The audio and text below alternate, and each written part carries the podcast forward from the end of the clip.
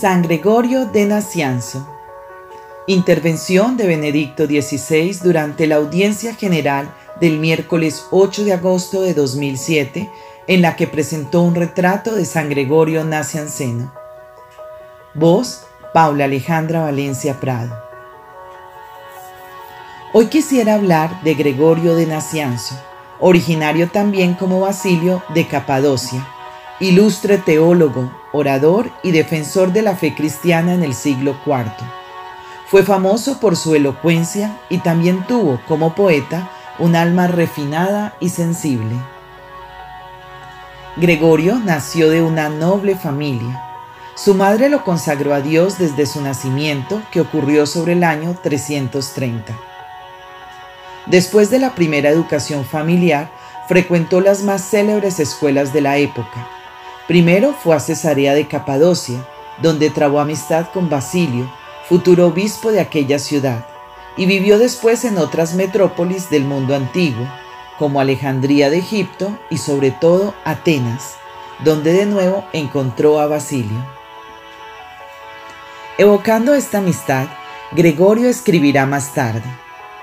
En aquel entonces, no solo yo sentía una auténtica veneración hacia mi gran Basilio, por la seriedad en sus costumbres y por la naturaleza y sabiduría de sus discursos, sino que animaba también a otros que aún no le conocían a hacer otro tanto. Nos guiaba la misma ansia de saber, y esta era nuestra competición, no quién sería el primero, sino quién ayudaría al otro a hacerlo. Parecía que tuviésemos una sola alma en dos cuerpos.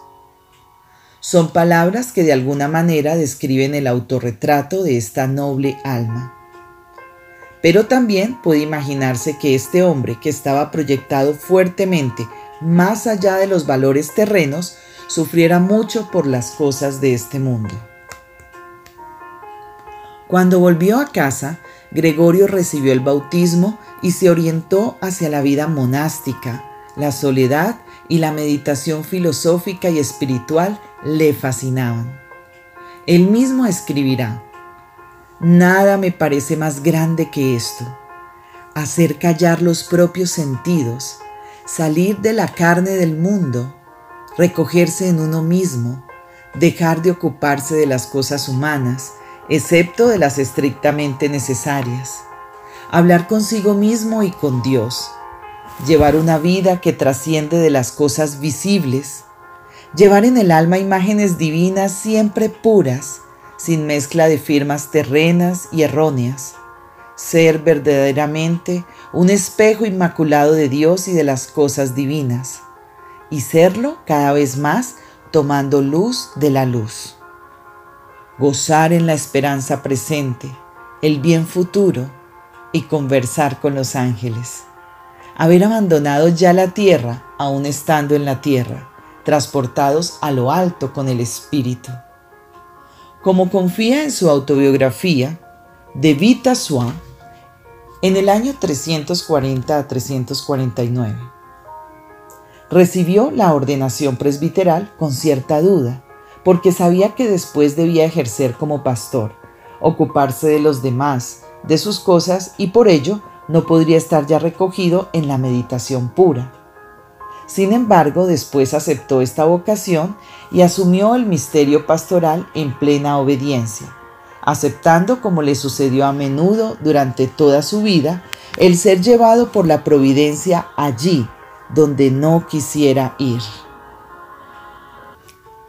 En el año 371, su amigo Basilio, obispo de Cesarea, contra el deseo del mismo Gregorio, quiso consagrarlo como obispo de Samina, una región estratégicamente importante de Capadocia. Sin embargo, y debido a distintas dificultades, no tomó nunca posesión y permaneció en la ciudad de Nacianzo. Hacia el año 379, Gregorio fue llamado a Constantinopla, la capital, para guiar la pequeña comunidad católica fiel al concilio de Nicea y a la fe trinitaria. La mayoría, por el contrario, se había adherido al arrianismo, que era políticamente correcto y que los emperadores consideraban políticamente útil. De esta manera se encontró en minoría, rodeado de hostilidad. En la pequeña iglesia de Anástasis pronunció cinco discursos teológicos, precisamente para defender y hacer inteligible la fe trinitaria. Sus discursos, que se han hecho famosos por la seguridad de la doctrina, la habilidad del razonamiento que hace realmente comprender que esta es la lógica divina, y también el esplendor de la forma, lo hace hoy fascinante. Gregorio recibió como consecuencia de estos discursos el apelativo de teólogo. Así se le llama en la Iglesia Ortodoxa el teólogo. Y esto porque la teología no es para él una reflexión meramente humana, o menos todavía el fruto de complicadas especulaciones, sino que deriva de una vida de oración y de santidad, de un diálogo constante con Dios. Y precisamente así hace que aparezca ante nuestra razón la realidad de Dios, el misterio trinitario.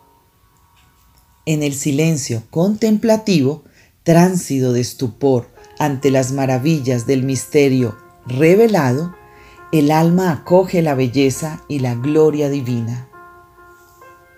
Mientras participaba en el segundo concilio ecuménico del año 381, Gregorio fue elegido obispo de Constantinopla y asumió la presidencia del concilio. Pero de pronto se desencadenó una fuerte oposición contra él hasta que la situación se hizo insostenible.